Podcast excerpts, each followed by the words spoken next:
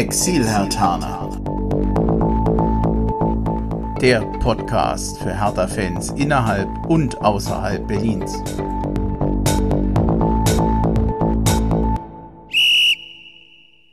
Ja, hallo Hertha-Fans in Berlin, in Brandenburg und weiter weg. Hallo Exilhartaner, ich bin Bremchen, ihr hört, na was wohl, den Exilhartaner Podcast, Ausgabe Nummer 95 und ja, ich überlege gerade, ob schon große Dinge am Horizont sind. Ein bisschen vielleicht. Der Exilhartaner Podcast wird im Oktober vier Jahre alt. Ich hoffe, dass wir dann dazu passend eine Folge haben. Eingeladen habe ich schon. Mal gucken. Der eine oder andere ist im Urlaub, aber ich denke, es wird so eine Art kleine Jubiläumsfolge geben.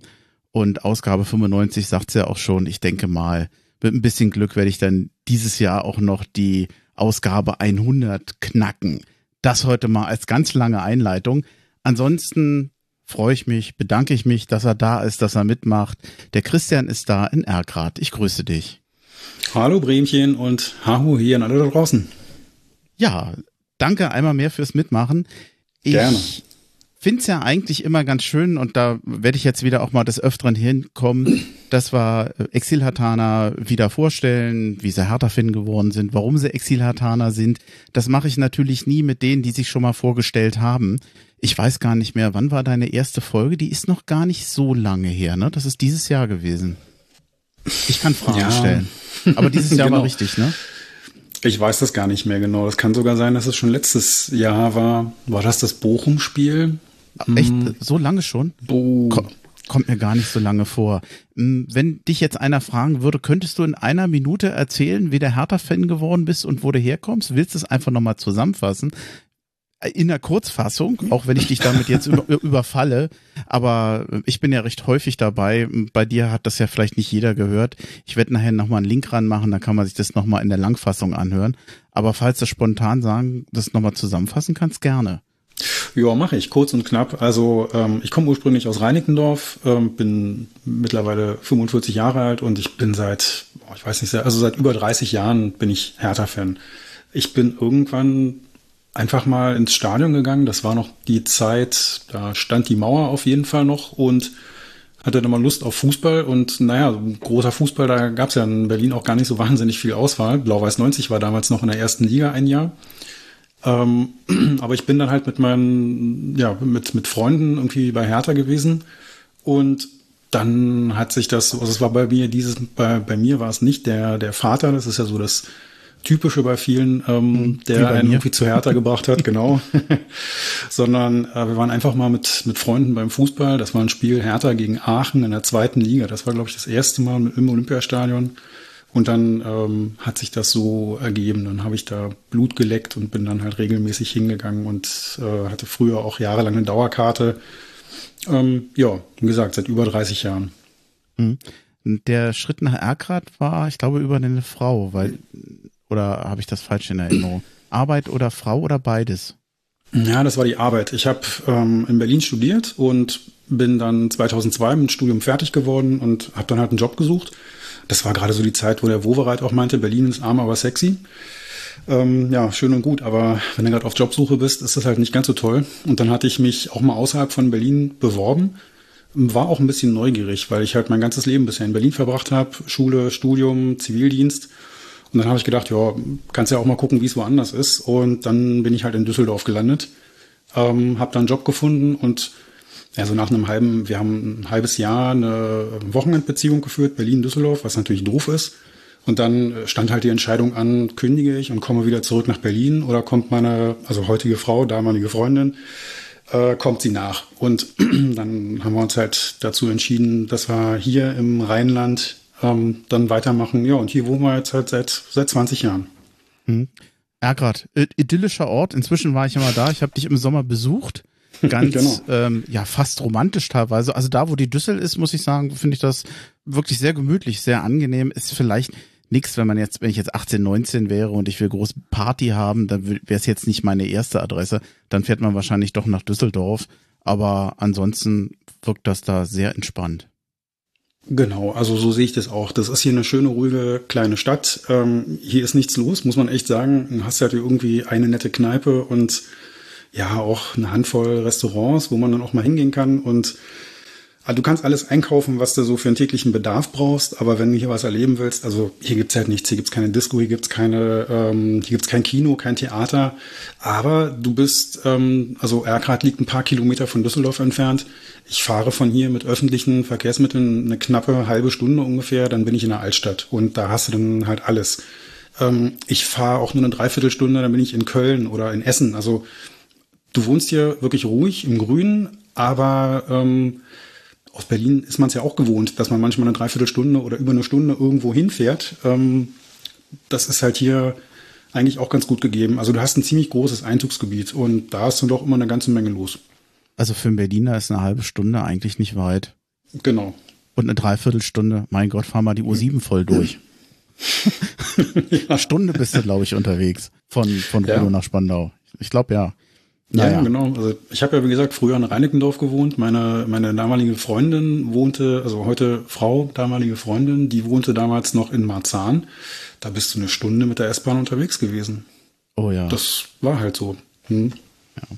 Dann kann ich ja vielleicht noch ersehen, dass, äh, erwähnen, dass ich hier in Hessen bin, gebürtiger Tempelhofer, 25 Jahre lang in Berlin gewohnt, jetzt in Hessen, aber Hertha-Fan geblieben. Das ändert sich natürlich nicht.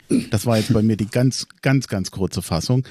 Mm, aber danke nochmal. Ich habe dich jetzt ein bisschen damit überfallen, aber vielleicht sollte man das ab und zu mal mit denen, mit denen ich öfter rede, tatsächlich nochmal auch mal wiederholen. Ist ja nach wie vor eine, eine nette und eine interessante Geschichte und auch nicht ganz untypisch für Exilhartaner. Ich sage mal, die wenigsten hatten vorher so einen Weg geplant. Das ergibt sich meistens bei den meisten. Meistens bei den meisten auch. ja, genau. Ja, naja. Gut, dann lass uns doch mal ja über Hertha sprechen, aber irgendwie sprechen wir auch eigentlich nicht über Hertha, über irgendwie sprechen wir immer wieder über Windhorst. Es war so schön ruhig bei Hertha BSC. Gerade nach der Wahl des Präsidenten hatte man den Eindruck, es geht sportlich voran, es geht in der Außendarstellung von Hertha BSC voran. Also man war ja als Hertha-Fan fast ungewöhnlich entspannt, das kannte man gar nicht so. Und dann kam der 29. September. Die Financial Times ist eine britische Tageszeitung und wie ich finde, sie ist, und das sollte man ja auch so ein bisschen bewerten, wenn man solche Meldungen hat, meines Erachtens auch eine sehr seriöse. Die waren 2020 die in Deutschland meist zitierte, das in Deutschland meist zitierteste ausländische Wirtschaftsmedium. Die hatten im Februar 2017, jüngere Zahlen habe ich nicht gefunden, etwa 650.000 Online-Abos.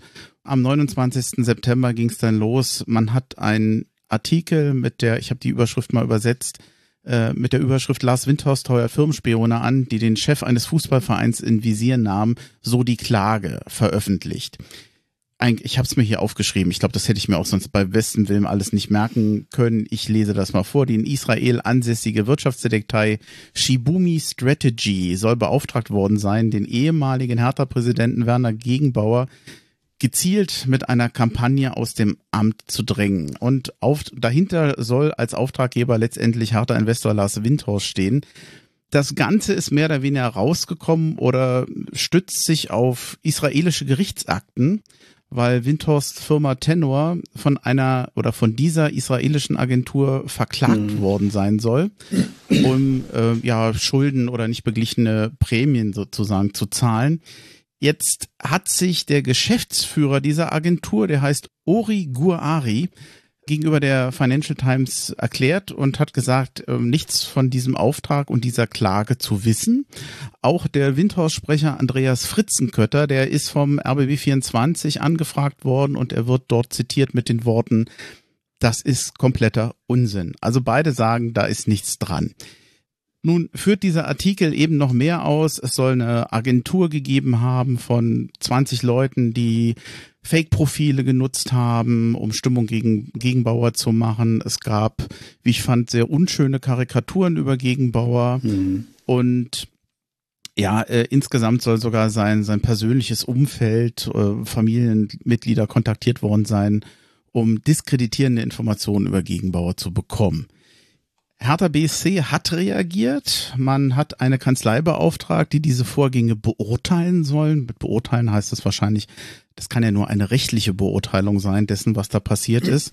Ja. Und äh, lustigerweise am gleichen Tag hat eine Sprecherin des Gerichts in Tel Aviv bestätigt, und zwar der DPA, dass die Klage am 29. September wieder zurückgezogen worden sei. Das ist ja schon ungewöhnlich. Also das ist ja eher ein Hinweis darauf, dass es offensichtlich diese Klage äh, und diese Unterlagen am Gericht gegeben haben muss. Sonst meine mhm. ich, hätte ja ein Gericht gesagt, dass es gibt die Klage nicht. Nach Kicker-Informationen, ähm, die haben das noch ausgeführt, ging von Hertha Seite ein Schreiben an Windhorst, aufgesetzt von Geschäftsführung und den Gremien, in dem dieser aufgefordert wird, sich in der Angelegenheit bis zum Montag per eidesstattlicher Versicherung zu erklären. Es gab eine Reaktion, und damit schließe ich jetzt von Lars Windhorst, der dann in einer Hertha-Gruppe, was ich ungewöhnlich finde, diesen Weg zu gehen, verschiedene, verschiedenes Feedback gegeben hat. Zunächst mal hat er nochmal gesagt, die Story in der Financial Times ist Unsinn. Dann hat er recht lange erläutert, dass für ihn es überhaupt gar kein Grund ist, sowas zu beauftragen. Er hat schon in aller Öffentlichkeit an Gegenbauer Kritik geübt, da bräuchte er jetzt äh, sowas nicht. Und dann hat er noch etwas mehr gesprochen und das würde ich gerne mal zitieren oder er hat noch mehr geschrieben. Die Entscheidung der Hertha Vereinsführung, eine Pressekonferenz zu verschieben sowie Berliner Anwälte recherchieren zu lassen, nehme ich zur Kenntnis. Extrem bedauerlich ist allerdings, dass nicht versucht worden ist, im gemeinsamen internen Gespräch offene Fragen zu klären. Stattdessen wurde wie in der Vergangenheit mit Durchstechereien und Indiskretionen in der Presse gearbeitet. In einem Schreiben von Präsidium Aufsichtsrat bin ich gebeten worden, zu dem Artikel in der Financial Times bis Montag Stellung zu nehmen. Kurz danach stand dieser Brief entsprechend aufgebauscht in der Bildzeitung. Anschließend wurde ich von der Pressemitteilung überrascht. Der Verein beauftrage eine Anwaltskanzlei mit der Untersuchung des Vorgangs. Die Möglichkeit, die in dem Brief gestellten Fragen vereinsintern zu beantworten, gab es nicht. Dies alles hat mit Neuanfang und Respekt nichts zu tun. Oh, so. Ja, ich, ich habe ja wie vorher schon angedroht im Vorgespräch, dass es Sinn macht, bei so einem ja nicht ganz unkritischen Thema tatsächlich mal erstmal die Fakten zu sammeln und auf den Tisch zu bringen. Jetzt, jetzt hau mal rauf, äh, hau, hau mal raus. Wie, wie ernsthaft sind denn so eine Anschuldigung zu nehmen? Findest du es erstmal richtig, dass sich der Verein damit befasst? Muss er sich damit befassen? Was denkst du über das Ganze? Ja, das ist ja also, ein ganz schöner Klopper. Also absolut, genau. Also ähm, erstmal noch mal ganz kurz vorab, weil du gerade gesagt hast, in einer Hertha-Gruppe hat er sich geäußert. Da wollte ich nur noch mal ergänzen, bei Facebook war das, in einer Hertha-Gruppe. Ja. Also wer es nicht mitbekommen hat. Und äh, boah, Kommunikation über Facebook, da habe ich ja seit Klinsmann eigentlich auch echt gar keine Lust mehr drauf. Ich weiß gar nicht, was du meinst. ähm, ja, also die, die Anschuldigungen, die sind schon echt ein Hammer. Also das muss man sich mal vorstellen, dass da die, ja, die Anschuldigung im Raum steht, dass er da also Privatdetektive auf Gegenbauer angesetzt hat, die ihn da ausschnüffeln sollten und ja, die belastendes Material oder so sammeln sollten, die irgendwie die Stimmung bei den Fans beeinflussen sollten. Das ist natürlich ein Hammer, wenn man das mal auf den Punkt bringt. Ähm, das ist eine, eine sehr schmutzige Aktion man muss natürlich immer noch sagen, ähm, es gilt immer noch die Unschuldsvermutung.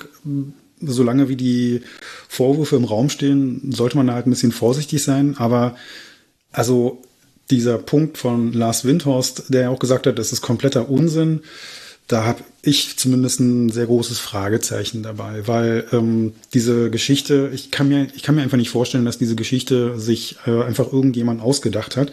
Du hast es ja eben auch gesagt, also die Financial Times ähm, ist eine sehr renommierte Zeitung, ähm, die wirklich auch einen guten Ruf ähm, in, der, in der Wirtschaftsbranche genießt und die werden diese Story mit Sicherheit irgendwie geprüft haben und werden da ähm, Argumente haben, die dafür sprechen, dass das nicht alles irgendwie erfunden ist oder so. Ähm, auch dieser Punkt, der dann danach kam, dass die Klage jetzt wieder praktisch zurückgezogen wurde. Da fragt man sich ja auch, warum. Könnte natürlich auf die Idee kommen, das haben die halt gemacht, damit äh, das jetzt nicht in der Presse noch mehr äh, irgendwie zerrissen wird. Und man hat sich da still, stillschweigend dann auf irgendeinen Deal schnell noch geeinigt oder sowas. Aber das weiß man natürlich alles nicht. Also auf jeden Fall sind das äh, heftige Vorwürfe, die die Ruhe bei Hertha, die wir in den letzten Tagen oder Wochen hatten, echt zerstört haben. Und ähm, ja, die jetzt halt auch das Image von Last Windhorst ziemlich, ziemlich ankratzen. Ähm, ich will mal noch einen anderen Satz kurz vorlesen, ähm, den er auch noch da in dieser Facebook-Gruppe geäußert hat. Und zwar fing er damit auch an, äh, dass er gesagt hat, liebe Hertha-Fans, weil viele von euch mich hier um Stellungnahme gebeten haben, wir haben öffentlich alles zu dem Thema gesagt. Die Story in der Financial Times ist Unsinn, okay. Und dann sagt er hier, bei logischer Betrachtung der damaligen Situation hätte dies überhaupt keinen Sinn ergeben. Ähm, meine Meinung zum früheren Präsidenten und meine Kritik an Gegenbau aus Führungsstil habe ich spätestens mit dem Auftritt im Bild TV im April 21 und im folgenden mehreren Interviews sowie über die sozialen Medien offen und erkennbar geäußert. Angesichts der damaligen kritischen Gesamtsituation bei Hertha und einer immer stärkeren Kritik an der Vereinsführung unter den Mitgliedern sind meine öffentlichen Äußerungen auf breiteste Aufmerksamkeit sowohl in den Medien als auch bei den Fans gestoßen. Eine Unterstützung durch eine ausländische Agentur hätte es gar nicht bedurft, erst recht zu dem im Artikel genannten absurden Honorar. Das mit dem Honorar ist ja auch so ein Thema, du hast, ja, hast es ja, glaube ich, gerade gesagt, da geht es wohl äh, um fünf Millionen. Also angeblich soll die Agentur eine Million dafür bekommen haben, dass sie da acht Monate Leute auf Gegenbauer und sein Umfeld angesetzt haben. Und dann gab es noch eine Erfolgsprämie, angeblich in Höhe von vier Millionen. Ähm, und diese, ja, diese Detektei war jetzt der Meinung, da Gegenbauer ja zurückgetreten ist, ähm, haben sie einen Auftrag erfolgreich ausgeführt und denen stehen halt jetzt diese vier plus eine Million zu. Ähm, was mich ein bisschen irritiert, ist dieser, diese Aussage von ähm, Windhorst, dass so bei logischer Betrachtung der damaligen Situation das überhaupt keinen Sinn macht. Denn man muss ja mal sehen, ähm, also dass Windhorst und Gegenbauer nicht miteinander können, das war schon lange klar und äh, das sagt er ja auch, also das, das war öffentlich klar. Aber Windhorst hat ja auch wirklich ein Interesse daran gehabt, dass Gegenbauer abgewählt wird. Das hat er ja auch in der Öffentlichkeit so gesagt, dass bei der nächsten äh, Hauptversammlung was passieren äh, muss und wird. Und da kann es natürlich, also da kann es natürlich sehr gut sein, dass er da dann auch ähm, in die Trickkiste gegriffen hat und ähm, versucht hat, das öffentliche Bild, die öffentliche Meinung von zu Gegenbauer zu beschädigen, ähm, damit er eben auch wirklich aus dem Amt rausgedrängt wird, weil dass die beiden nicht mehr miteinander zusammenarbeiten konnten oder wollten, das war wirklich offensichtlich. Und ja, die Frage ist halt, würde man ihm so einen schmutzigen Trick zutrauen? Das ist natürlich ein bisschen schwierig, das zu beantworten, ich, weil wir den glaube, ja nicht kennen. Ne? Wenn wir, ich glaube, wir da gehen wir in der Diskussion in die Sackgasse, wenn wir jetzt nun sagen, äh, trauen wir es ihm zu oder nicht. Äh, ja. Das, äh, wir wissen es nicht. Die Frage ist doch, es gibt jetzt zwei Möglichkeiten. Äh, es stellt sich als falsch heraus oder es stellt sich als richtig heraus. Beziehungsweise jetzt wäre doch für mich erstmal die Frage, was kann denn Hertha jetzt tun? Sie haben jetzt einen Rechtsanwalt eingeschaltet, der erstmal prüfen soll, wahrscheinlich, ob hier gegen, gegen mhm. Gesetze verstoßen wurde, ob, ob es irgendwelche juristischen Konsequenzen daraus gibt.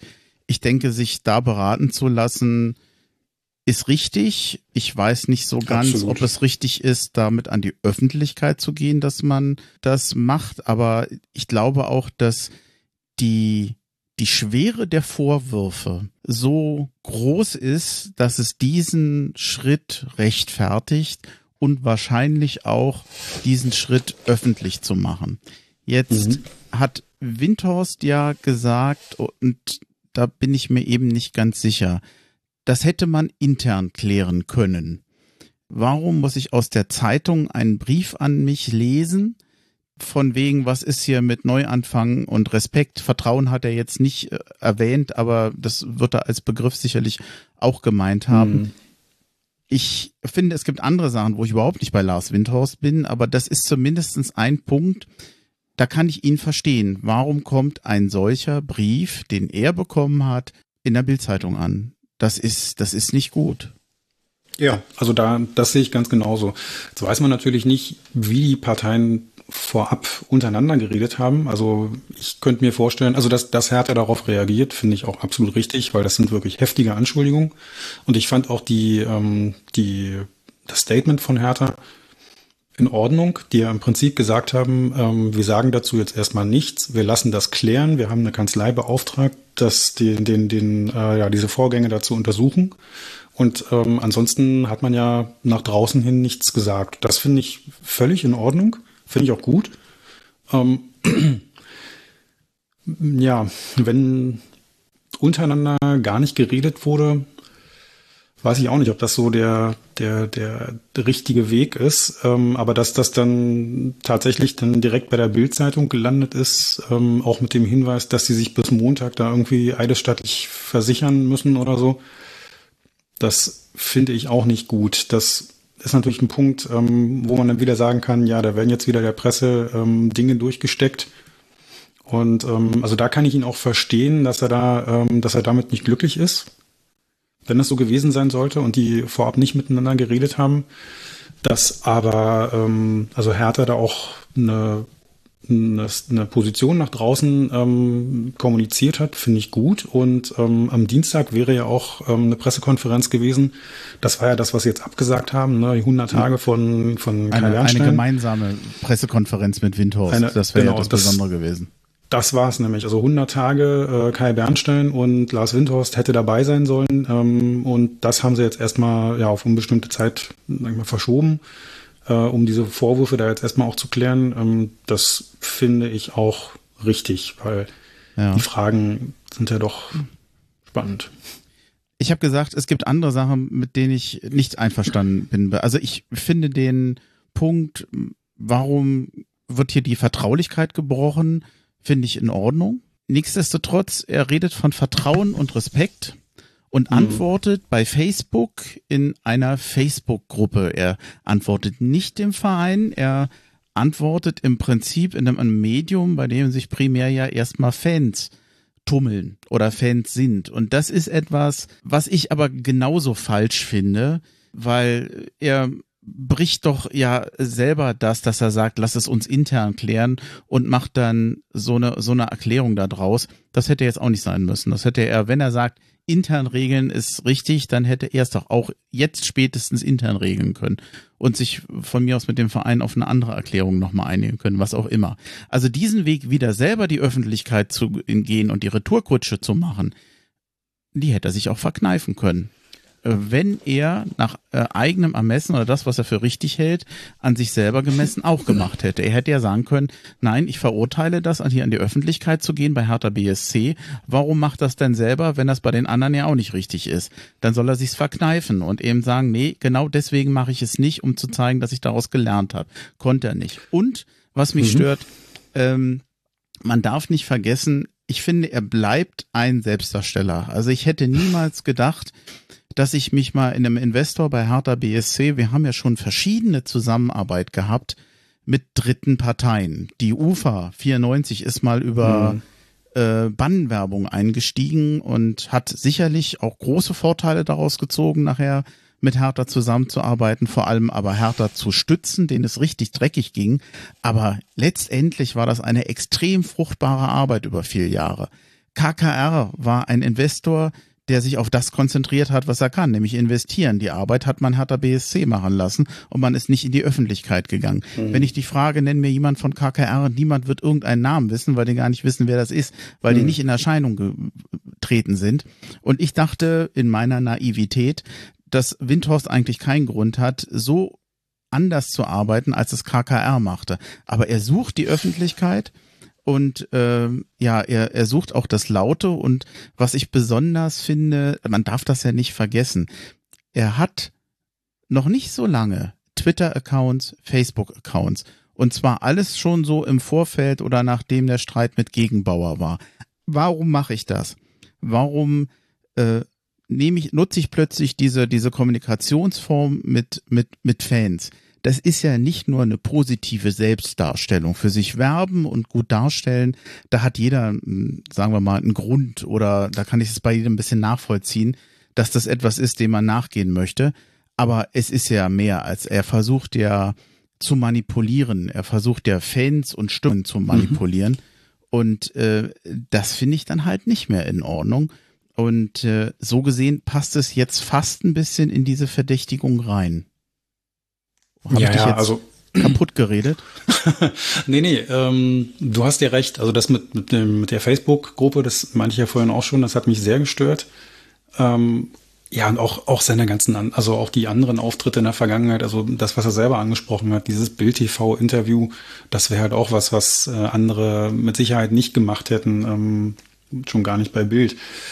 Ähm, das geht ihm da halt auch äh, um, ja, um, um ihn selbst. Ähm, ich glaube, der, der Unterschied ist, also man muss ja sehen, Lars Windhorst ist ja halt ein Investor und ich habe manchmal das Gefühl, dass er, dass er sich selber am liebsten wie so ein, sag mal, wie, wie, so ein, wie so ein Scheich oder so sieht, der da, ähm, keine Ahnung, jetzt der Inhaber ist von Paris oder von Chelsea oder von irgendeinem anderen großen Club ähm, und das so als sein Spielzeug sieht. Aber dass das in Deutschland nicht genauso funktioniert, das müsste er eigentlich wissen.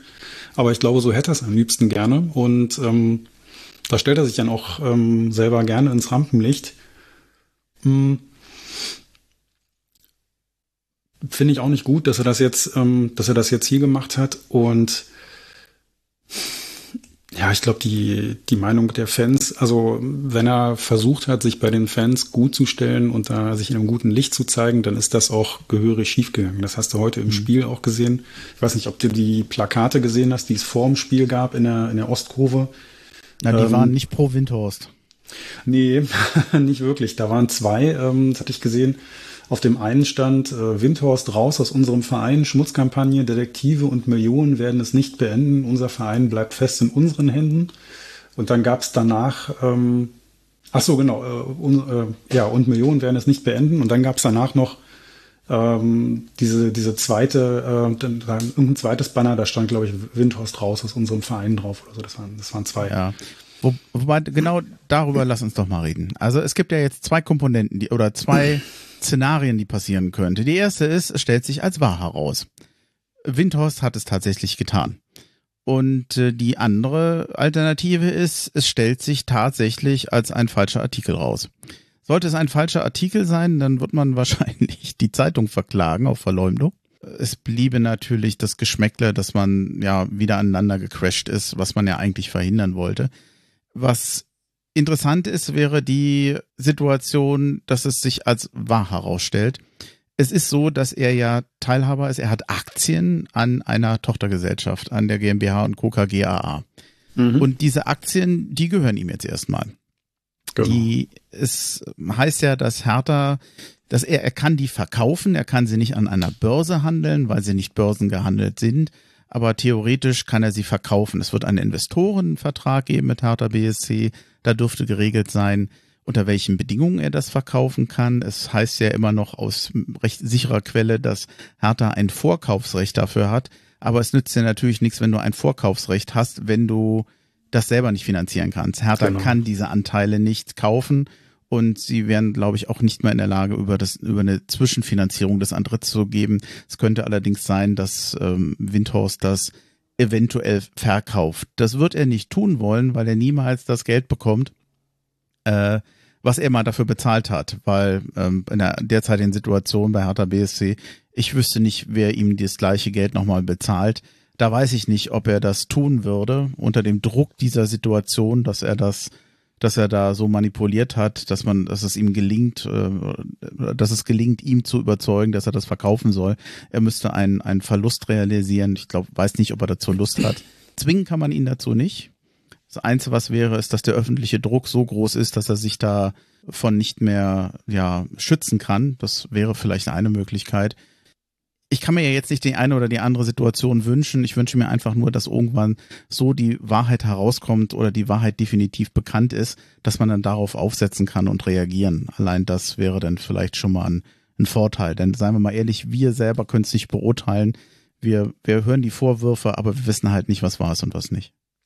Ja, so ist es. Also ich habe mich auch gefragt, was passiert denn eigentlich jetzt, ähm, wenn, wenn, wenn Windhorst ein Angestellter wäre und diese Geschichte wäre irgendwie wahr, dann würde er natürlich sofort gefeuert werden. Das ist gar keine Frage. Aber du kannst Windhorst nicht feuern, hast es ja gesagt, dem gehört ja der Laden, jedenfalls zu einem Teil. Und ähm, ich bin kein Experte im Gesellschaftsrecht, aber ich meine schon, dass es Regelungen gibt, rechtlich, ähm, dass man auch einen, naja, einen unangenehmen Gesellschafter loswerden kann, mhm. dass man den aus einem Unternehmen also rauskriegt ähm, allerdings muss man da sehen, das ist natürlich ein absolutes, also so für den für den allerletzten Ausweg, für den für die äh, für den letzten für die letzte Möglichkeit ein Abwehrrecht. Ähm, das das das Recht ist nicht so gestrickt, dass du jeden, der dir irgendwie mal unangenehm wird, den raushaben willst, ähm, da aus dem Unternehmen gleich rausschmeißen kannst. Aber ich könnte mir schon vorstellen, ähm, wobei wie gesagt, ich bin da absolut kein Experte im Gesellschaftsrecht, dass man jemanden, der also vereinsschädigend äh, auftritt, dass man den auch dazu zwingen kann, aus dem Unternehmen rauszugehen. Nur für ah, den Fall, nur, nur, für den Fall ist dann natürlich auch die Konsequenz, äh, die Anteile musst du ihm dann auch äh, halt dann abkaufen. Und ähm, da hast du ja gesagt, die, du, das lass, Geld hat Hertha mit die, Sicherheit nicht. Lass uns über die juristischen hm? Auswirkungen nicht spekulieren. Wir wissen es nicht. Äh, das, äh, ich, ich weiß, ich glaube, wir betreten da zu dünnes Eis. Ja, also, also soweit ist es schon so. Aber äh, der, der Punkt ist ja genau, es ist eher eine Spekulation. Der Punkt ist, ähm, dass wir, also dass, dass Hertha auch gar keine Möglichkeit hätte, dem die Anteile abzukaufen. Ich habe so das Gefühl, mittlerweile ähm, ist es aber zwischen beiden Parteien eigentlich klar. Also ich glaube, bei Hertha freut sich niemand mehr über äh, den Investor Lars Windhorst. Also weder die Offiziellen noch die Fans, die Fans schon gar nicht. Und ich glaube, Windhorst selber ähm, wird sich auch schon mehr als einmal gefragt haben, warum er diesen Deal eigentlich gemacht hat. Und das wollte ich vorhin ja auch nochmal sagen. Das muss man ja auch sehen. Windhorst ist ein Investor, der hat Geld in Hertha gesteckt, 375 Millionen. Aber das ist ja auch nicht Geld, was ihm gehört, sondern er verwaltet ja, er arbeitet ja mit dem Geld, das ihm andere Menschen zur Verfügung stellen. Und da ähm, bin ich mir ziemlich sicher, dass er sich da auch schon das ein oder andere böse Wort ähm, anhören musste, wie er dann eigentlich auf die Idee gekommen mhm. ist, Geld in einen Fußballverein, egal ob es härter ist, aber in einen Fußballverein zu, zu stecken. Er hätte ja auch in irgendein Unternehmen investieren können, in irgendein äh, Unternehmen aus einer ganz anderen Branche. Ja, und ähm, das ist der Punkt. Da steht er, glaube ich, auch ähm, gegenüber seinen Geldgebern unter Druck ähm, ja, und deswegen kann ich mir auch nicht vorstellen, dass er da jetzt gerne mit einem Verlust rausgehen würde. Ja, wir, wir werden sehen. Ähm, lasst uns doch mal, ich gucke gerade auf die Uhr, weil wir jetzt ja, genau. lang drüber gesprochen. Äh, ich, ich lasse mich überraschen, was rauskommt. Äh, letztendlich ist er für seine Entscheidung selber verantwortlich und das trifft sowohl die Investition in einen Fußballverein als auch ja nun Rede und Antwort zu stellen gegenüber denen, deren Vermögen er da verwaltet. Aber ganz ehrlich, das ist das Problem von Lars Windhorst. Das ist mir ziemlich egal. Wenn er der Meinung war, das Klar. ist ein lohnendes Investment und er hat sich geirrt, es wäre nicht das erste Mal, dass er sich geirrt hat. Dann hat er sich wahrscheinlich geirrt darin, dass er Michael Preetz und mit Gegenbauer wirklich diesen Verein nach vorne bringen kann. Er hat sich geirrt mit Klinsmann und er hatte mit Jens Lehmann, glaube ich, auch nicht die beste Idee. Und äh, eventuell wir werden sehen, hat er noch einen schweren Irrtum begangen. Das werden wir dann aber in einer der nächsten Folgen dann nochmal besprechen können. Hm. Mhm. Soll ich, ich überlege fast, ob ich zu was Erfreulicherem komme, aber so richtig erfreulich war es auch nicht. Ich würde ganz gern zu dem Spiel gegen Mainz kommen. Oder noch, hast du noch was ganz Wichtiges zu Windhorst? Nee, ich glaube, das reicht. Wir haben jetzt wirklich schon eine ganze Weile drüber, drüber gesprochen. Also ist ein Riesenaufreger. Ich bin gespannt, wie das ausgeht und ob das Konsequenzen hat. Ähm, ja, warten wir es ab. Es wird wahrscheinlich nachher tatsächlich bei Juristen landen. Das kann ich mir vorstellen. Also vor allem, wenn es sich bewahrheit, dann werden wir sehen, ähm, da werden sehr viele Juristen das bewerten. Da bin ich mir jetzt ja auch ziemlich sicher. Mhm. Ich habe ja jetzt drei Wochen nicht mehr aufgenommen. Ich habe mal die, die äh, Spielpause sozusagen für die Nationalmannschaft ein bisschen genutzt. Und ein Spiel würde ich zumindest noch nachreichen wollen, weil ich war mal wieder vor Ort. Ich war mal wieder im Stadion am 16. September. Das war der Freitag. Äh, gab es abends das Spiel in Mainz. Für mich natürlich ab Hessen ideal, hier Rhein-Main-Gebiet, Mainz, das ist nicht weit weg. Es ist 1-1 durch ausgegangen, leider 1-1. Äh, hatte, hatte ganz lange geführt durch Toussaint und mhm. in der Nachspielzeit haben dann die Mainzer noch den Ausgleich geschossen. Es war ohnehin kein dolles Spiel, wenig äh, Torszenen und ja auch wenig Spannungsmomente. Es plätscherte so ein bisschen vor sich hin es, es wurde dann irgendwie nicht besser. Schwache zweite Halbzeit, Kempf musste raus, verletzt, die Auswähl Auswechslungen verpufften. Also ja, äh, ich habe äh, witzigerweise noch den, den Präsidenten und den Vizepräsidenten, die sind zur, die sind vor dem Spiel zur Gästekurve gekommen und haben dann mit Fans geplauscht, wobei man kann eigentlich nicht sagen geplauscht. Es war es war ein Fototermin. Also ich sag mal, Autogrammstunde mit, äh, mit Helene ist ein Scheißdreck dagegen, was der, der Präsident. Also ich glaube, wir haben einmal drei Sekunden miteinander gesprochen und dann kam auch schon der nächste, kann ich ein Foto machen. Ist unfassbar, unfassbar. Also ich fand's geil, ist unheimlich nahbar, aber ich weiß nicht, wie viele Fotos es schon von dem gibt. Und aber die, die Freude der Fans, die, wie die auf auf den Präsidenten reagieren, dass er so nahbar ist. Das, das fand ich aber schon besonders. Mhm. Ähm, was ich vielleicht noch, und damit ist dieses Spiel auch schon für mich dann abgeschlossen. Ich hatte einen super schönen Treffpunkt vorher noch in der Brauerei. Ganz liebe Grüße an den Andreas Lorenz, der war da. Dann war noch, ich glaube, Danny, äh, ich, ich hoffe, ich habe den Namen mir richtig gemerkt. Es ist teilweise so schwer. Jeder hat überall dann noch irgendwo Sozi in den sozialen Medien Profil, da heißt er dann wieder anders. Das war ein, ein Engländer, der Hertha, ein Hertha-Fan, Engländer, der in Köln lebt. Der Joe war da, der war äh, ein Hertha-Fan in Kanada, der aus Ottawa kam und jetzt für zwei Wochen zu Besuch war in Deutschland und das unter anderem dazu nutzt, zu den Hertha-Spielen zu gehen. Ein, ein, ein riesen Bär, der, der ist, weiß ich nicht, unheimlich nett, unheimlich freundlich. Also äh, das war eigentlich das Schönste, die vorher noch zu treffen. Die Anna aus London habe ich getroffen, die hatte ich noch nie gesehen. Dann war noch ein Exilhataner aus Limburg dabei, der meines Erachtens aber gar kein Berliner war, sondern wirklich aus Limburg kommt. Ich hoffe, ich habe es mir richtig gemerkt. Die Luise war da, die ähm, auch ähm, Hertha-Fan, die da oh, ziemlich ja in Laufweite zum Stadion wohnt und also es war einfach eine ganz, ganz tolle Runde und oftmals ist es so, was Hertha-Fans kennen. Spiel ist das eine, aber ich glaube, ohne die Gesellschaft, ohne die Gemeinschaft mit anderen Fans, äh, das eigentlich, manchmal ist es das Größte an den Spieltagen und das war an dem Tag auch.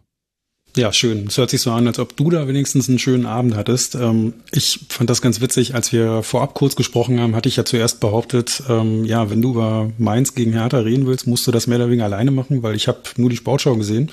Und als ich dann wieder zu Hause war, ich war da ja unterwegs, da ist mir eingefallen, stimmt doch gar nicht, was erzählst du denn da? Du hast doch das Spiel geguckt.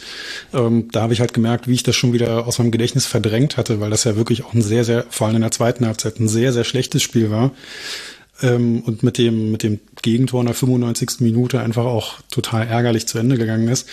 Einen Satz will ich noch dazu sagen, weil bei dem Tor von Toussaint, das fand ich einfach noch so schön, äh, die Vorarbeit von mhm. Juke, die war richtig klasse. Der hat, den, der hat den Ball so schön in den Strafraum gelupft. Ähm, das war, das war wirklich ein Zuckerpass. Aber das war auch wirklich das, das einzige Highlight in dem Spiel in einem Moment, wo man glaubte, die Chance ist eigentlich schon vorbei. Der ja, Angriff genau. war ja eigentlich schon der Konter so ein bisschen äh, abgebrochen und man dachte, ah, okay, das wird nichts mehr. Und dann tatsächlich noch dieser, ja, Lupfer, man muss, das war ja eigentlich keine Flanke, das war so, so gewuppt mit dem Fußgelenk. War ein tolles mhm. Tor. Ja. Ich hätte mir gewünscht, es hätte dann auch für die drei Punkte gereicht. Das wollte es aber nicht. Ja, kommen wir zum Spiel heute. 1-1 ging's aus. Hertha gegen Hoffenheim. Es war das Sonntagsspiel um 15.30 Uhr. Wie immer extrem viele Zuschauer aus Hoffenheim dabei. Kleiner Witz. Ich wollte den mal einstreuen. Christian Dingert war Schiedsrichter. Frag mich nicht, warum. Über den habe ich mich heute geärgert, obwohl es nicht spielentscheidend war. Aber da erzähle ich gleich noch was dazu. Gechtern Sona äh, nicht noch im Lazarett. Bözius aus bekannten Gründen im Moment auch noch nicht dabei, aber da sieht's ja sehr gut aus. Da sage ich zum Schluss mhm. noch mal was dazu und äh, Hertha im Prinzip, auch das gefällt mir sehr gut, fast wieder mit einer unveränderten Mannschaft. Nur Serda kam für Bözius, der ja nun nicht konnte. Und dann, ja, es war, war eine ganz unterhaltsame erste Halbzeit. Also mir war nicht langweilig. Wie ging's dir? Ja, fand ich auch. Also es ging eigentlich auch ganz gut los. Oh, ähm, mhm. Ne, also in, in der achten Minute habe ich mir die erste Chance aufgeschrieben von, von Konga, der allerdings dann wirklich nicht so besonders gut abgeschlossen hat. Also der hat heute sowieso nicht äh, das beste Spiel gemacht, aber da ging es ganz gut los. Dann ähm, hatten wir ja auch danach noch von Luke Bakio eine richtig schöne Chance. Ähm, da hatte der den Ball nach dem Einwurf bekommen, aber hat ihn dann auch nicht richtig getroffen. Und letzten Endes war es dann halt kein Problem für Hoffmann im Tor von, von Hoffenheim. Ähm, also das war ein richtig guter, guter Start. Und dann hatte ich aber so das Gefühl, so ab der 20. da fing Hertha dann doch ein bisschen an zu schwimmen. Da war Hoffenheim dann viel besser im Spiel und dann hat es ja auch nicht allzu lange gedauert, bis das 0 zu 1 gefallen ist. Ne? Mhm. Also wenn das Tor von Luke Bakio ein Tor gewesen wäre, das wäre aber ein Tor des Monats gewesen. Ja, das wäre super gewesen, genau. War das nicht so ein, so ein, so, ein, so eine Art äh, Seitfallzieher oder verwechsel ich das gerade? War das nicht nee, der in der ersten?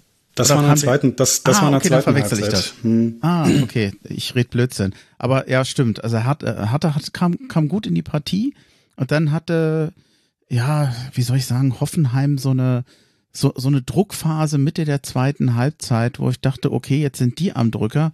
Aber ja, die machten dann, ja, sie waren effektiv. Sie waren am Drücker und haben dann hm. recht schnell dieses Tor gemacht. Ja, ich weiß nicht ich, ich habe mir das äh, Tor nicht nochmal groß angeguckt. Es war so, also sie, Hoffenheim war spielerisch schon eine sehr reife Mannschaft. Das muss man schon sagen. Also das war kein Fallobst, was da in Berlin spielte. Die haben sind zum Teil sehr schnell übers Mittelfeld gekommen. Sie haben recht schnell Hertha auch, ja, wie soll ich sagen, überbrückt. Wir waren recht weit weg von denen, die konnten frei spielen. Wie heißt der? Angelino heißt der, glaube ich, ne? Mhm, genau. Äh, der hat ja das Tor vorbereitet. Ich mache normalerweise nicht gerne gegnerische Spieler zum Spieler des Spiels, aber ich fand, für mich war es einer der stärksten Spieler in diesem Spiel. Der Kenny hat den eigentlich gefühlt, meines Erachtens, in keiner Sekunde dieses Spiels richtig unter Kontrolle gehabt. Der konnte sich da frei bewegen, der konnte da frei hochlaufen, keiner war in der Nähe. Manchmal war, hat Kenny ihn gestellt, dann war aber noch ein zweiter Hoffenheimer da. Also ich weiß nicht, ob es jetzt wirklich die, die, die die spielerischen Fähigkeiten von Hoffenheim war, aber teilweise haben wir dann echt echt gewackelt. Das war nicht mehr so die die feste Dardai-Abwehr oder die feste Abwehr, die wir schon hier und da mal in den einen oder anderen Spiel gesehen haben. Äh, ja. Hm, genau, also man hat es ja schon, also vor dem Tor, ich, ich fand das, ähm, das hat sich angedeutet, vor dem Tor, da gab es mal eine Szene, da hatte Christensen auch eine richtig tolle Aktion, eine tolle Parade mhm. gezeigt. Und ähm, da wurde es dann irgendwie eng und das, äh, dann, dann ist das Tor ja auch dann sofort gefallen. Kramaric war das. Ähm, und in der Zeit war Hertha, äh, war, war Hoffenheim wirklich äh, deutlich besser. Und gerade wenn Hertha mal versucht hat anzugreifen, dann hatte ich immer das Gefühl, dass Hoffenheim das Ding voll im Griff hatte. Also Hoffenheim hätte das ja Tor auch mit war ein Wirkungstreffer, wie man so schön ja. sagt. Es fühlte sich ja. so an. Also ich dachte, oh, jetzt könnte das Spiel kippen. Genau. Ähm, ganz genau. Also Hoffenheim hätte ja auch, glaube ich, mit einem Sieg heute, äh, wenn die auf Platz drei ähm, in der Tabelle gelandet und das hat man, finde ich, auch gemerkt, dass das nicht äh, irgendwie zufällig war, sondern die spielen dieses Jahr bisher eine richtig starke Saison, ähm, ja, richtig, eine richtig starke Saison. Bei dem 1 zu 1, da habe ich mir, das war ja Luke Bakio in der 37. Minute, da hatte ich mir nur noch aufgeschrieben, ein Tor, das ich nicht unbedingt angekündigt hatte das kam relativ äh, überraschend. Ne? Und das war ja auch ein ja. Fehler von, äh, von Hoffenheim. Äh, Angelino hatte dann nach dem Einwurf den Ball, der eigentlich auch wirklich ein sehr starkes Spiel gemacht hat. Ähm, aber da hat er den, den Ball dann irgendwie verloren und Ijuke hat ihn gekriegt und hat äh, einen schönen Pass gespielt auf Luke Bacchio und da hat er dann wirklich auch mal eiskalt verwandelt. Hat er richtig schön äh, abgeschlossen und ja, dann hast du gemerkt, dass das bei Hoffenheim auch wirklich was bewirkt hat. Wir haben Ejuke ja immer so ein bisschen vorgeworfen, dass er zu sehr viel, zu viel für die Galerie spielt. Aber war wieder mal eine Vorbereitung. Ich glaube, es ist seine zweite jetzt. Und richtig, richtig toll gemacht. Und dass Luke Bakio, ich kann es gar nicht oft genug betonen, dass der nochmal so zurückkommen würde, hätte ich echt nicht gedacht. Ja, also ähm, genau, zwei Sachen. Also ich glaube, bei mhm. Ijuku, das war jetzt die dritte Torvorbereitung im dritten Spiel hintereinander. Das war echt cool. Ähm, und ja, bei bei Dodi. Ähm, ich habe ja gesagt, ich wohne ja hier in der Nähe von Düsseldorf und ich kenne hier halt auch einfach viele Leute, die Fortuna-Fans sind und die damals ähm, ähm, sehr begeistert waren von Luke Bacchio. Und als er zu uns gekommen ist, da hat er in den ersten Spielen auch wirklich stark gespielt. Also, dass das ein guter Spieler ist, das steht für mich, ähm, das, das ist für mich zweifelsfrei so. Aber ähm, er ist ja dann auch bei Hertha relativ schnell untergetaucht. Und auch letztes Jahr die Laie nach Wolfsburg, da konnte sich ja auch überhaupt nicht zeigen. Aber irgendwas muss das mit dem gemacht haben. Also vielleicht hat er jetzt auch selber das Gefühl gehabt, hm, jetzt läuft sie schon seit ein paar Jahren relativ schlecht bei mir. Wenn ich jetzt nicht Gas gebe, dann, der ist ja erst Mitte 20, der ist ja noch nicht so alt. Und ähm, wenn der jetzt äh, bei Hertha nochmal total untertaucht, dann ähm, hat das wahrscheinlich auch wirklich nachhaltig äh, einen Knick in seiner Karriere dann zur Folge. Und vielleicht, ähm, vielleicht ist das der Grund, dass er sich da jetzt mal wieder so richtig berappelt. Also der spielt eine tolle Saison bisher. Naja, man sagt Luke Bakio nach, dass er ein sehr sensibler Spieler ist. Ja. Ähm, man sagt es ihm nicht nur nach. Ich glaube, man kann davon ausgehen, dass das der Fall mhm. ist. Unter Dardai hat das teilweise noch funktioniert. Da bin ich mir nicht mehr ganz sicher. Hat er noch unter Dardai gespielt? Ich meine noch, ich meine noch ja. Ich bin mir nicht ja, mehr ganz sicher. Ja. Äh, vor allem aber sagt man eben dem Trainer Schwarz nach, dass er einen sehr guten Draht zu dem hat und den, ich sag mal, so packt und das Vertrauen gibt, wie, sagt, wie man das so schön sagt, mhm. was er braucht und das zahlt er zurück. Genau. Das also war ein Satz wie aus der Journalistenschule. ja, ja, genau. Musste eigentlich was ins Phrasenschwein schme oh. schmeißen, oder? ja. Oh. Nee, aber, aber es ist so. In der Saisonvorbereitung hatte Schwarz ja auch relativ schnell gesagt, dass er auf Luke Bacchio setzt und ähm, das zahlt er ihm jetzt zurück. Also mhm. Das ist schön. Wenn er weiterhin in so einer Form bleibt, dann haben wir da noch viel Spaß an dem. Apropos zurückzahlen. Kurz vor Ende gab es eine Riesenchance noch für die Hoffenheimer Schuss ja. gegen die Latte. Und dann war es wohl Prömel, der nochmal geköpft hat aus Tor, aus mhm. kurzer mhm. Distanz. Ähm, Sportschau hat geschrieben, ein Verteidiger klärt auf der Linie. Ich meine, es war Kempf, der da noch verteidigt hat. Ich war mir nicht ganz sicher, ob Kempf dran war oder Christensen, aber ich glaube, es war Kempf, der da noch dran war. Und zu Christensen wieder, der hat wieder ein Tip-Top-Spiel gemacht. Ich hatte ja. ja damals so ein bisschen Sorge, weil es eben ein junger Torwart ist, der letztendlich ja nicht viel Bundesliga-Erfahrung hat. Der hat zwei Relegationsspiele gehabt. Aber ich finde, der steigert sich nach wie vor von Spiel zu Spiel, äh, wird immer sicherer, ist extrem weit und viel draußen, erstickt schon Konter, indem er früh rausläuft, sodass erst der, der Konter gar nicht für den Gegner zustande kommt. Hat mir, hat mir heute wieder sehr gut gefallen. Ja, aber nach, nach der Chance ging es dann allerdings auch in die Halbzeit. Und dann habe ich hier einen ganz kleinen Zettel für die zweite Halbzeit. Ein weiteres Tor gab es nicht mehr. Ich weiß gar nicht mehr, was ich dazu sagen soll. Ich muss mir jetzt ein bisschen Themen raussuchen. Ich fand es nach wie vor extrem spannend, weil bei einem 1 zu 1, mir war klar, der Nächste, der jetzt das Tor schießt, der wird mhm. wahrscheinlich dieses Spiel gewinnen. Uremovic musste raus, es kam dann Rochel. Ja. Und ich muss sagen, über den können wir gerne nochmal ein Wort verlieren. Mir hat er sehr gut gefallen. Hast du ihn ein bisschen, hast du ihn dir ein bisschen ausgesucht, ausgeguckt? Wie fandest ja. du ihn?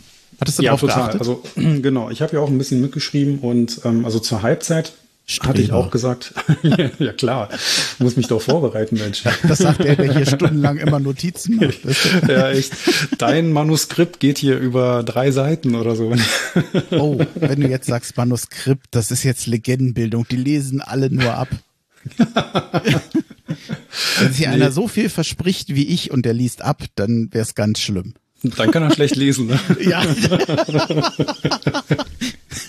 Ja. Achso, Rochel, sorry, ich hab dich Ja, genau. Ähm, also ich, ich fand auch Uremovic fand ich in der ersten Halbzeit sehr unsicher. Der hat mir mhm. auch in den letzten Spielen noch nicht so richtig gut ähm, gefallen. Hat ja immer wieder mal ein paar Wackler drin gehabt und heute halt auch wieder, ähm, ich weiß gar nicht mehr, ganz am Anfang war auch so eine Szene, wo ich gedacht habe, hm, ist das jetzt schon wieder ein Elfmeter? Aber ich glaube, da war vorher abgepfiffen. Ich krieg's gar nicht mehr ganz zusammen. Abseits war es vorher. Mhm. Abseits, genau. Ähm, ja, genau, stimmt, das war abseits. Ähm, deswegen war die Frage, ob das ein Foulspiel war danach. Ähm, der hatte da mit, mit Serda zusammen, so eine Aktion, wo er beteiligt war. Da war das dann gar nicht mehr relevant. Aber ich fand ihn nicht gut und ich habe mich auch gefreut, dass äh, Rochel dann eingewechselt wurde. Ähm, ja, ja, und er hat auch wirklich ein tolles Spiel gemacht. Also ich fand, der hat, der hat viel Sicherheit ausgestrahlt. Äh, hat mir sehr, sehr gut gefallen. Er hat viele Zweikämpfe gewonnen. Ich habe jetzt hier keine Statistiken, aber ich habe das Gefühl gehabt, dass er da hinten wirklich super aufgeräumt hat. Ähm, ansonsten fand ich in der ersten Halbzeit noch Serda oft unsichtbar. Kang, mhm. Konga fand ich bisher, also fand ich bis dahin halt wirklich schwach. Ja, und Bock stark, wie du gesagt hast. Also Christensen auf jeden Fall und ähm, ja, mit Abstrichen auch Luke Bakio und Ijuko. Die haben beide auch wirklich viel versucht. Da war nicht alles Gold, was glänzt, aber die haben auch ein gutes Spiel gemacht. Mhm. Ja, und in der, genau. Ich und in der zweiten. Ja, bitte. Äh, nee, in der zweiten Halbzeit, da war das dann, da ging das dann bei mir so los. Also in der 55. war das, da hatte Ijuke sich dann nochmal äh, durchgetankt, eine schöne Szene gehabt und da gab es dann diesen, diesen Seitfallzieher von Luke Bacchio. Mhm. Der hat mich so ein bisschen, ich weiß nicht, ob du das gesehen hast, unter der Woche hatte ähm, Luke Bacchio mit äh, Belgien ein Länderspiel gehabt gegen die Niederlande. Und da hatte der, ähm, hat 1-0 verloren und in der Nachspielzeit, da hatte der so eine ähnliche Szene. Da hat er einen Seiten, einen Seitfallzieher gemacht und hat den Ball wirklich in die Latte gehämmert. Also das wäre, das wäre wirklich das Tor des Monats oder Tor des Jahres geworden. Und das wäre auch der 1-1 Ausgleich gewesen, äh, kurz vor Schluss. Also eine Riesenszene. Schade, dass der nicht reingegangen ist. Hätte mich total gefreut für ihn. Und ähm, also heute, das sah fast genauso aus, außer dass der Ball da halt, ich glaube, einen Meter oder so übers Tor ging. Ich hatte, also in den Notizen, ich habe hier noch die 57. Minute.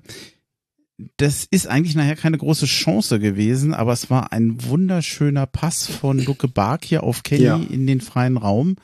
Äh, der Pass kam da nicht an auf Serda. Äh, hätte man viel mehr draus machen können, aber mhm. war wirklich, es gibt ja manchmal so, wo du dann so als Zuschauer sagst, oh, ist das ein Pass? Und das genau. muss ja kein großer Spielzug sein, aber der, ich sag mal, der Seitenwechsel über 40 Meter oder was auch immer, da guckt man dann schon mal hin und sagt, oh, das ist schon, das ist schon geil gemacht.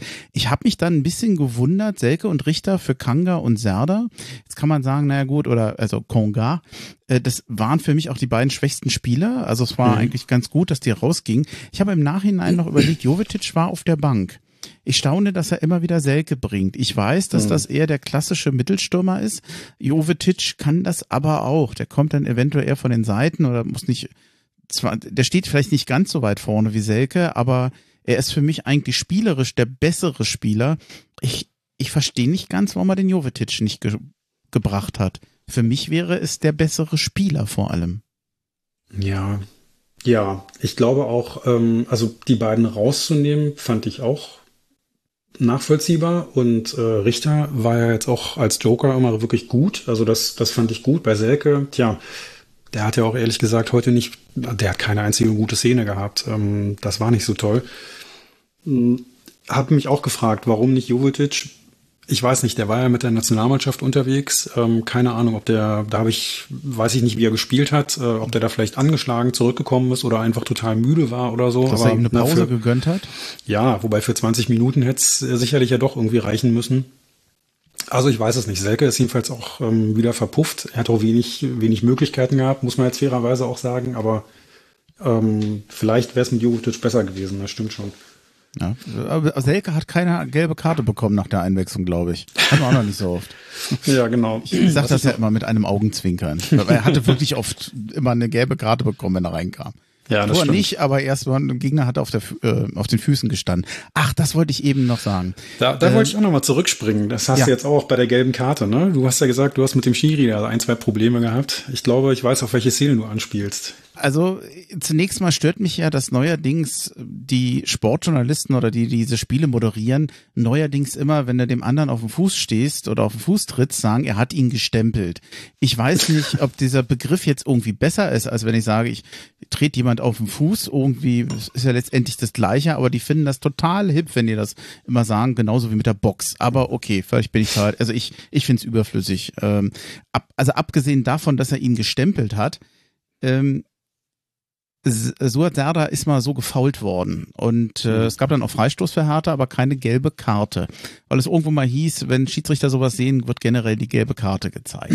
Mhm. Hat man jetzt hier nicht gemacht. Ist dann für mich auch in Ordnung, wenn man das in vergleichbaren Situationen auch ähnlich oder gleich entscheidet. Oder das ist dann für mich die Voraussetzung, dass man sagt, okay, wenn ich dann jetzt hier diese Linie fahre, dass ich das durchgehen lasse, dann muss ich das bei den anderen auch ich, es war nicht viel später, es war beides in der ersten Halbzeit, da ist man Suat Serdar genauso auf die Füße getreten wie umgekehrt. Das war eins zu eins das gleiche Foul. Man stand einfach mit dem vollen Fuß, äh, mehr oder weniger bei ihm auf dem Fußgelenk. Es gab Freistoß und äh, ja, also, nee, nochmal anders. Als ähm, äh, Serda gefault wurde, gab es Freistoß. Als die gleiche Szene war, als er faulte, gab es gelb. Genau. Und das, das, das, das verstehe ich nicht. Da könnte ich mich tierisch aufregen. Das war jetzt wahrscheinlich nicht, nicht so entscheidend fürs Spiel, aber das ärgert mich dann eben, dass diese Linie nicht zu Ende gefahren wird.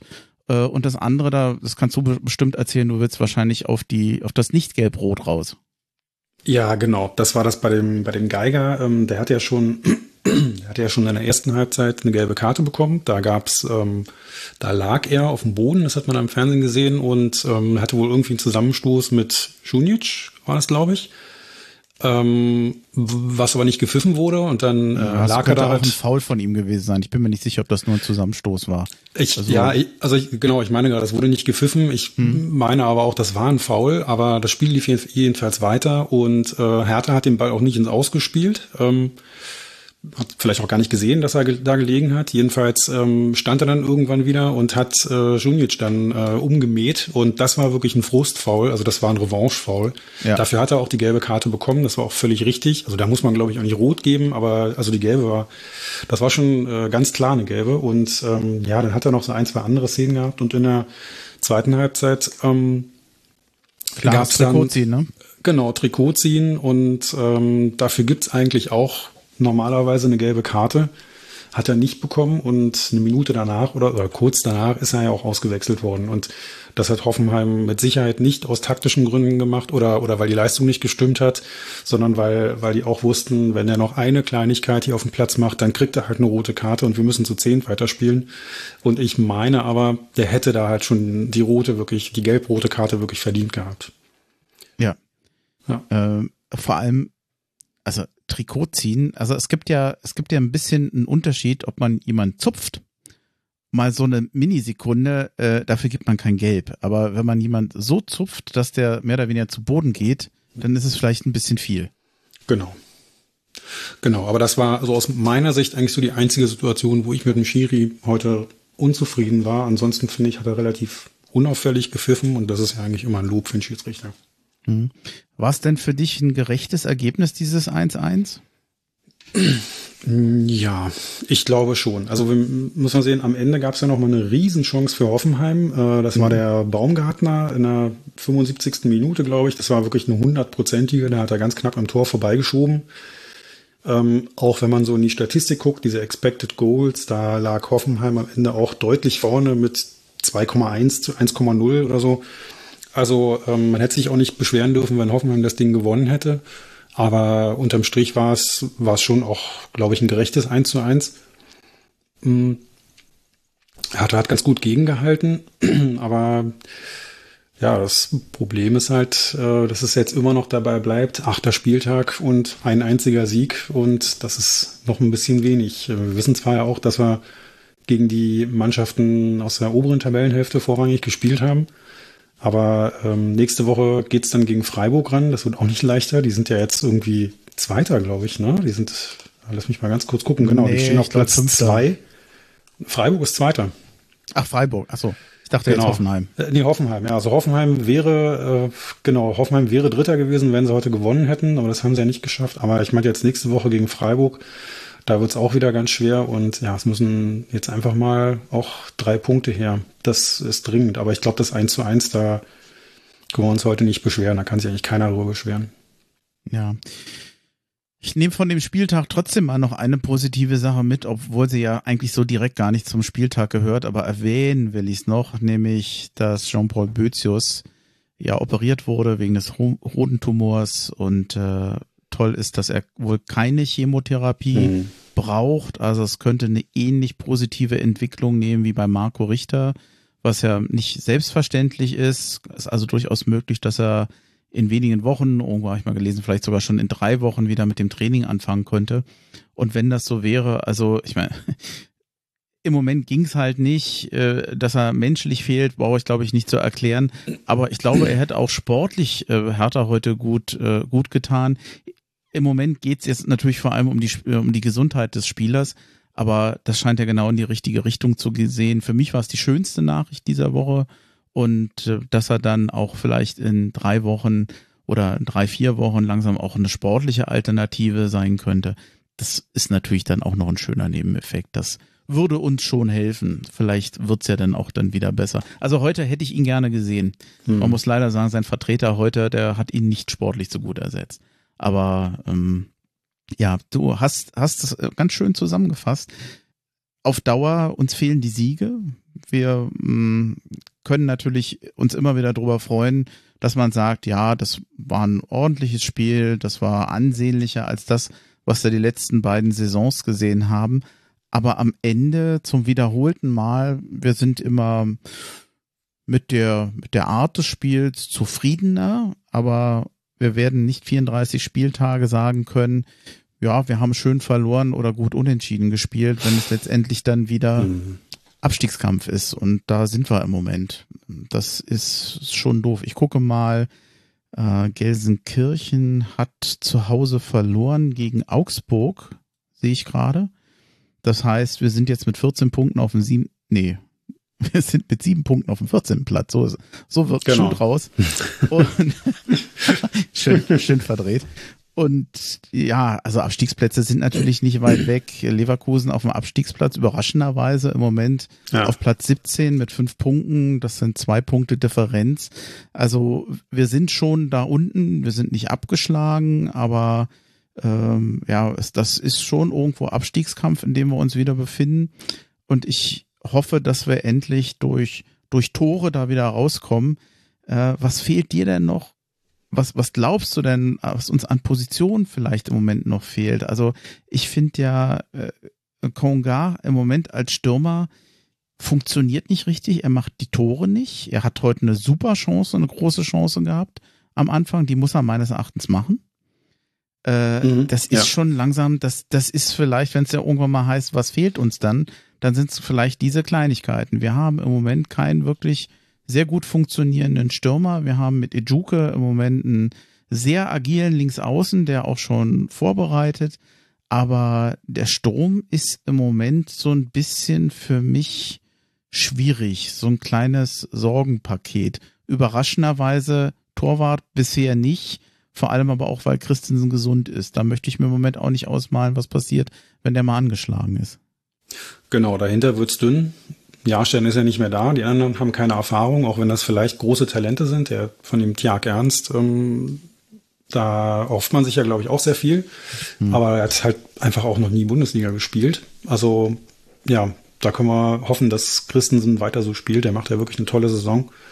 Ja, ich finde auch im Sturm ist so das Problem. Ich meine, so einen richtigen Knipser haben wir da halt einfach nicht drin. Ähm, Konga trifft noch nicht. Und ähm, ja, Selke hat jetzt auch schon mehrere Einsätze gehabt und hat halt nicht viel oder nicht, nicht nichts wirklich gerissen.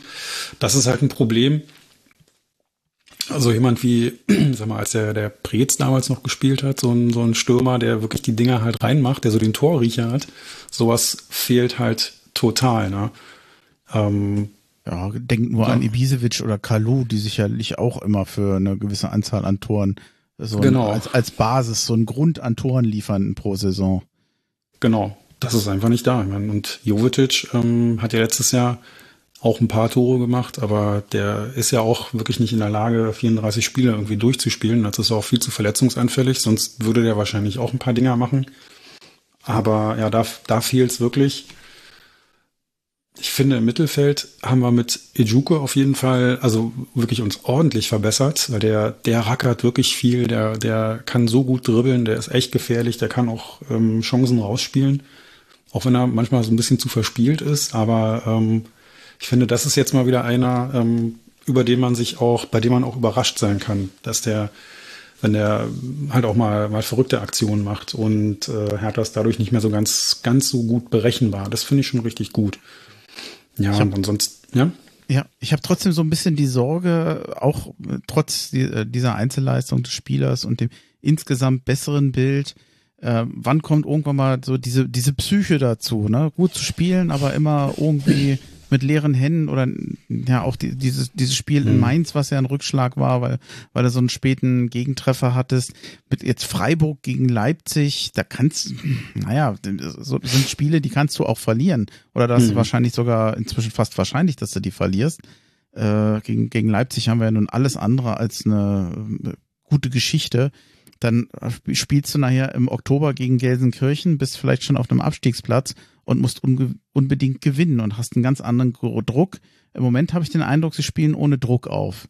Und ich habe so ein bisschen Angst, wenn jetzt die Punkte nicht kommen, dass so diese, diese, diese nennen wir sie mal Leichtigkeit, auch wenn es vielleicht ein bisschen dick aufgetragen ist, dadurch auch verloren gehen kann. Also ah, ich, ich warte so ein bisschen auf den Befreiungsschlag bei Hertha.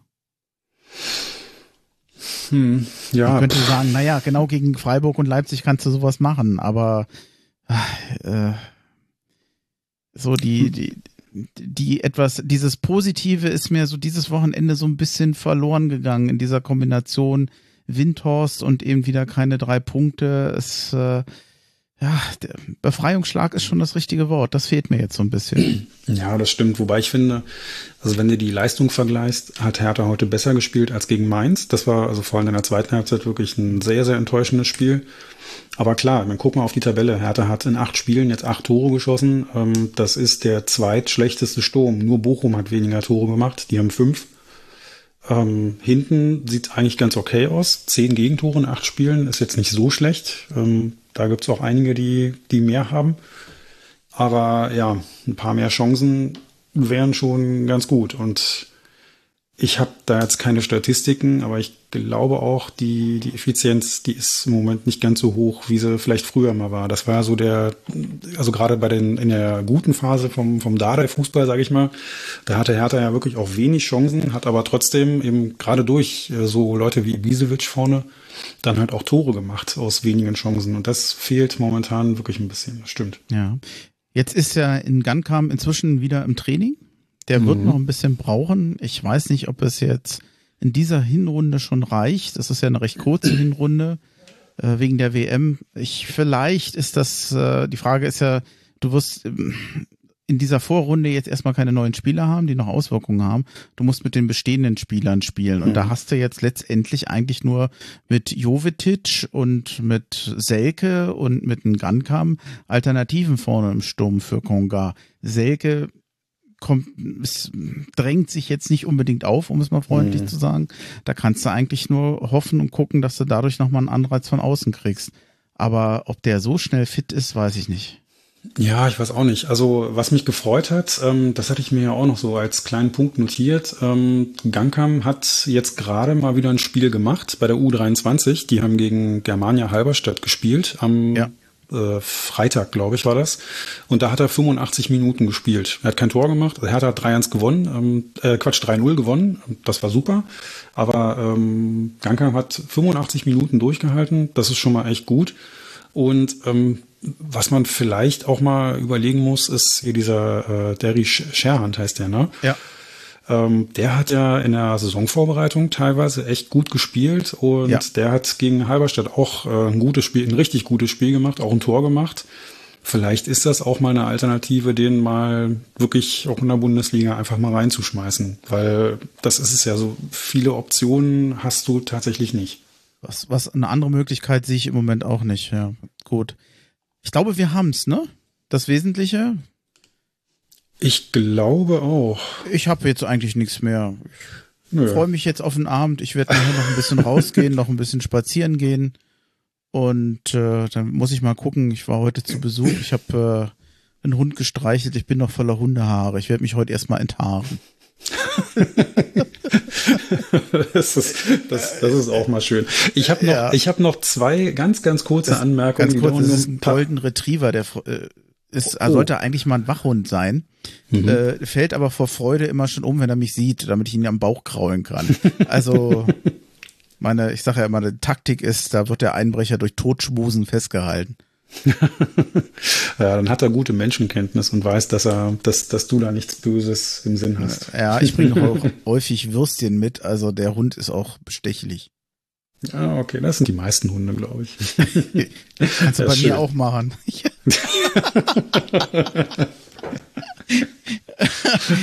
ja, okay. Ja. ja, was, Entschuldigung, du wolltest was sagen. Ja, ich wollte nur noch, noch zwei ganz kurze Randnotizen, die ich aber nochmal unterbringen wollte. Und zwar hatten diese Woche zwei Hertaner Geburtstag. Und zwar der erste war Axel Kruse, der ist am 28. September, äh, hat er Geburtstag gehabt. Und Rune Jahrstein am 29. September. Da dachte ich, kann man die Gelegenheit hier nochmal nutzen und einfach mal noch mal schnell nachträglich gratulieren. Ob sie es hören, kann ich dir nicht versprechen. Ich vermute mal eher nein. Gut, ist nachgereicht. Danke. Dann ähm, macht, macht ein schönes Wochenende. Ist ja ein verlängertes. Äh, Feiertag ist ja überall am, am Montag, Tag der deutschen genau. Einheit.